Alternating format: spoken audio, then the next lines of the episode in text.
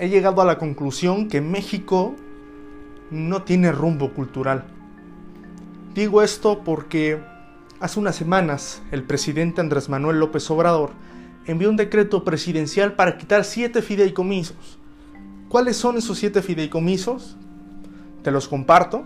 El primero es el fideicomiso para apoyar la construcción del Centro Nacional de las Artes.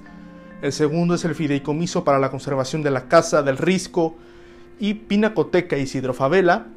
El fideicomiso irrevocable de administración del Museo Regional de Guadalupe en el estado Zacatecas el fideicomiso privado irrevocable de la administración del Templo Santo Domingo de Guzmán en Chiapas y el fideicomiso para el fomento y la conservación del patrimonio cultural, antropológico, arqueológico e histórico de México. Muchos creadores, promotores, antropólogos, arqueólogos, historiadores y científicos podrían ir a la calle si se desaparecen estos siete fideicomisos. Lo que más sorprende es que la titular de Cultura, Alejandra Frausto Guerrero, argumenta que estos fideicomisos ya no tienen razón de ser o ya no son de utilidad social. Este argumento vergonzoso me lleva a decir que se pronostica algo duro en el país, porque estoy convencido que un país sin ciencia, sin educación, sin cultura, ¿a dónde puede llegar? Lo bueno es que el gremio artístico, cultural y científico ya se unió y ya envió una solicitud de revocación al decreto de extinción de estos fideicomisos relacionados con estas dos áreas del quehacer humano, la científica y la cultural. Los recursos públicos destinados a la cultura y a la ciencia son incertidumbre, porque a veces son escasos y a veces eh, nos aumentan o se estabiliza el presupuesto, ya no sabemos cuánto le va a tocar a la cultura cada año en cada sexenio. Pero lo que sí estoy seguro es que esta cuarta transformación ha sido un dolor de cabeza para estos sectores.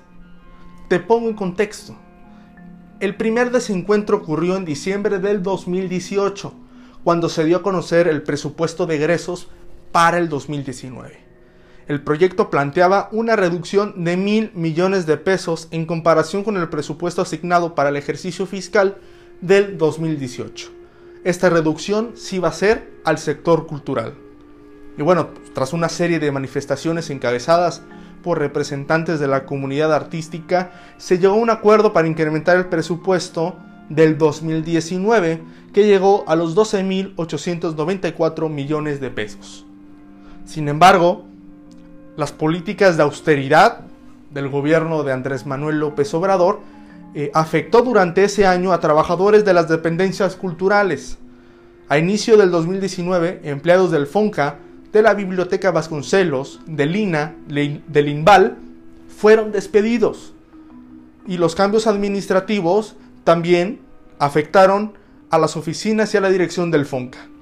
Mario Bellatín fue su encargado por unos meses hasta que presentó su renuncia al Fondo Nacional de Cultura y las Artes después de que los becarios externaron su malestar por la suspensión del primer encuentro de jóvenes creadores y el retraso de sus pagos, lo que incrementó la incertidumbre en torno a la continuidad de los programas. 2019, llegamos al 2020 y anuncian esta extinción de los siete fideicomisos culturales, y, pues entiendo, entiendo la gravedad de la situación por la que estamos atravesando que requiere de, de medidas drásticas para mitigar el deterioro de esta crisis. Sin embargo, me asombra conocer el decreto presidencial que en plena pandemia extingue de facto la existencia de una cantidad importante de fideicomisos y de fondos dedicados a la investigación, a la creación, a la promoción, a la producción y a la innovación en distintos campos del arte, de la cultura y de la ciencia. Con un tuit, Adiós al Fonca Salinista, celebraban un sábado Alejandra Frausto Guerrero e Irma Sandoval, que es la titular de la función pública. El Fonca Salinista cambia el discurso por completo y se siguen escudando en ello, como si un fondo cultural fuera el culpable de la inquina del presidente. Pero la realidad de la Secretaría de Cultura, de esta dependencia gubernamental, es que no ha tenido afectos de solidaridad con el sector. Alejandra Frausto, su mayor virtud es obedecer y acatar lo que dice el presidente sin defender a los suyos. El Fondo Nacional para la Cultura y las Artes se va, pero Obrador asegura que se va a convertir en un programa de becas, que hasta hoy en día no se ha definido el mecanismo o los mecanismos que van a sustituir el FONCA por las becas. Ojo, el FONCA era más que unas simples becas.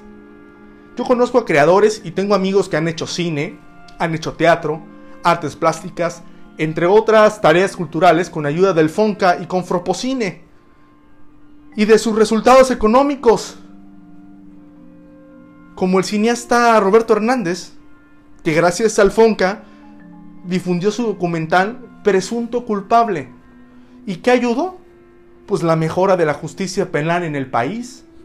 Otro ejemplo es el documentalista Everardo González, quien pudo filmar tres proyectos que hasta, hasta ahora, hasta hoy en día, han sido reconocidos y son aplaudidos en todo el mundo.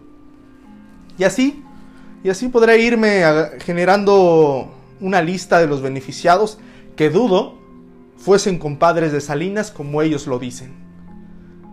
En conclusión, la cultura trascenderá a quienes ahora deciden el destino de la misma, ya que la cultura y el arte tendrán que sobrevivir al mismísimo presidente Andrés Manuel López Obrador.